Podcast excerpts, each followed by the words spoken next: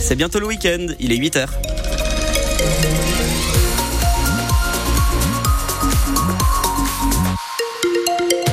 L'actualité avec vous Thibaut Delmarle. Un week-end qui commence euh, sous les nuages. Exactement, avec euh, pas mal de gris pour l'ensemble de la journée, accompagné d'averses principalement pour ce matin.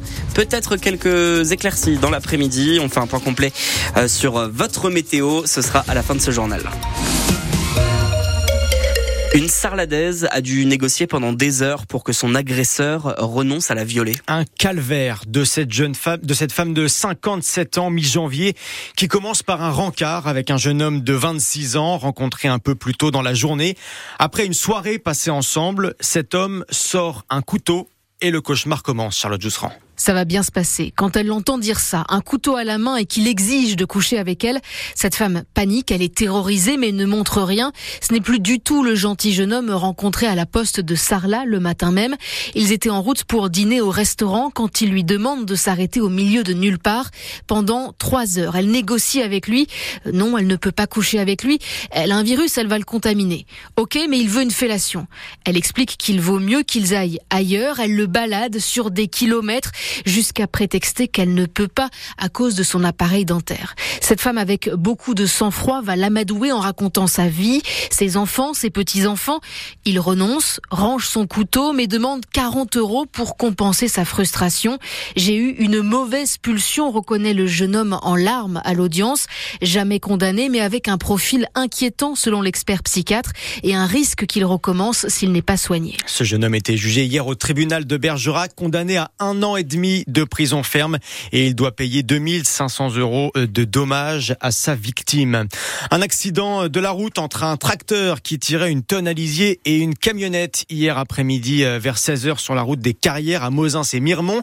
C'est à côté des Eizy. Les deux véhicules se sont percutés de face. Le conducteur du fourgon s'est blessé au genou. Il a été euh, emmené à l'hôpital pour des examens de contrôle. C'est bien la maladie d'Ojevski qui a tué trois chiens de chasse en fin d'année dernière du côté de Belvès. On s'en doutait, mais l'information a été confirmée par un laboratoire national. Cette maladie transmise par le sang des sangliers, terriblement douloureuse pour les chiens et mortelle puisqu'ils finissent par être paralysés. La fédération de chasse demande à tous les chasseurs du département d'être le plus vigilants possible, d'éviter les morsures euh, sur les cochons et ne pas laisser les déchets de sangliers en forêt. Le gouvernement est au complet après un mois d'hésitation. Un gouvernement de 35 ministres annoncé hier, ça a tardé à venir. On note un changement à l'éducation nationale avec Nicole Belloubet, ancienne rectrice de Limoges et ancienne ministre euh, de la Justice qui remplace Amélie Oudéa Castera. Mais le Premier ministre Gabriel Attal assure que dès la première heure, son gouvernement, même incomplet, était au travail. Il a fallu deux jours pour mon gouvernement. Je rappelle que j'ai été nommé et deux jours plus tard, mes ministres de plein exercice ont été nommés. Quand vous regardez par le passé, quand des premiers ministres ont été nommés, souvent ça a pris beaucoup plus de temps que ça. Et ils ont pris en main tous leurs dossiers tout de suite. Prenez l'exemple de la crise agricole. Euh, on n'a pas attendu que le gouvernement soit complété euh, aujourd'hui pour gérer cette crise et pour lancer des chantiers sur l'ensemble des sujets euh, par mes ministres. Ensuite, oui, pour compléter le gouvernement, ça a pris un peu de temps. Pourquoi? Mmh. D'abord parce que c'est toujours un choix important quand même, surtout dans le moment qu'on vit, euh, d'avoir les meilleures personnes au bon endroit. Ensuite, parce qu'on a fait un choix avec le président de la République de réduire le nombre de ministres. Et donc, c'est toujours des choix qui sont difficiles, parce que c'est des personnes qui euh, ont fait leur travail, qui se sont engagés, qui ne restent pas au gouvernement, parce que c'est des périmètres ministériels qu'on doit euh, qu'on doit refaire et redessiner, et donc ça prend nécessairement un peu de temps. Les meilleures personnes au bon endroit, selon Gabriel Attal, mais souvent des Parisiens, des Franciliens pour les gros ministères. Alors ça c'est un peu rééquilibré, selon euh, Jean-Pierre Cubertafon qui était avec nous, mais c'est d'ailleurs en partie ce qui a poussé euh, François Bayrou à, pousser son coup de gueule. Est-ce qu'ici en Dordogne, on se sent bien représenté par ces ministres, euh, souvent de Paris, ou alors peu importe d'où ils viennent. Vous nous appelez, vous nous donnez euh, votre point de vue dès maintenant au 05 53 53 82 82. Le prix de la consultation chez le médecin pourrait euh, encore augmenter. L'assurance maladie euh, et les médecins évoquent un montant à 30 euros. C'est 26 euros 50 actuellement.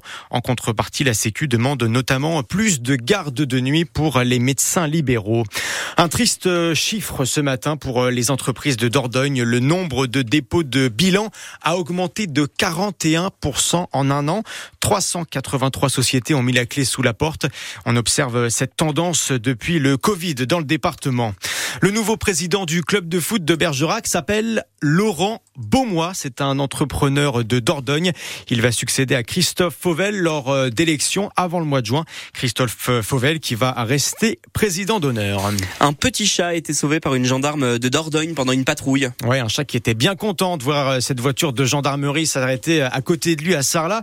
Il était en bien mauvais état sur le bas-côté. Cette gendarme l'a donc protégé avec la voiture de gendarmerie. Elle a appelé une association à l'aide pour euh, le recueillir. Et devinez comment il a été baptisé, Benoît Dites-moi.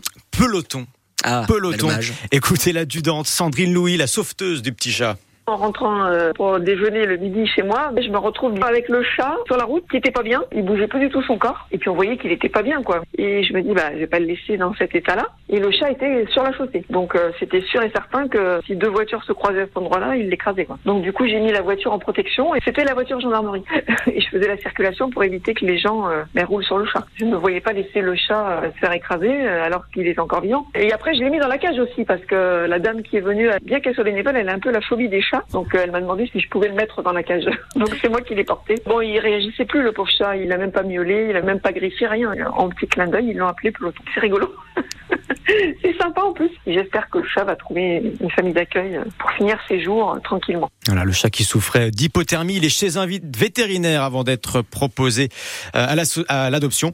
On vous a mis le lien de l'association sur le site France Bleu.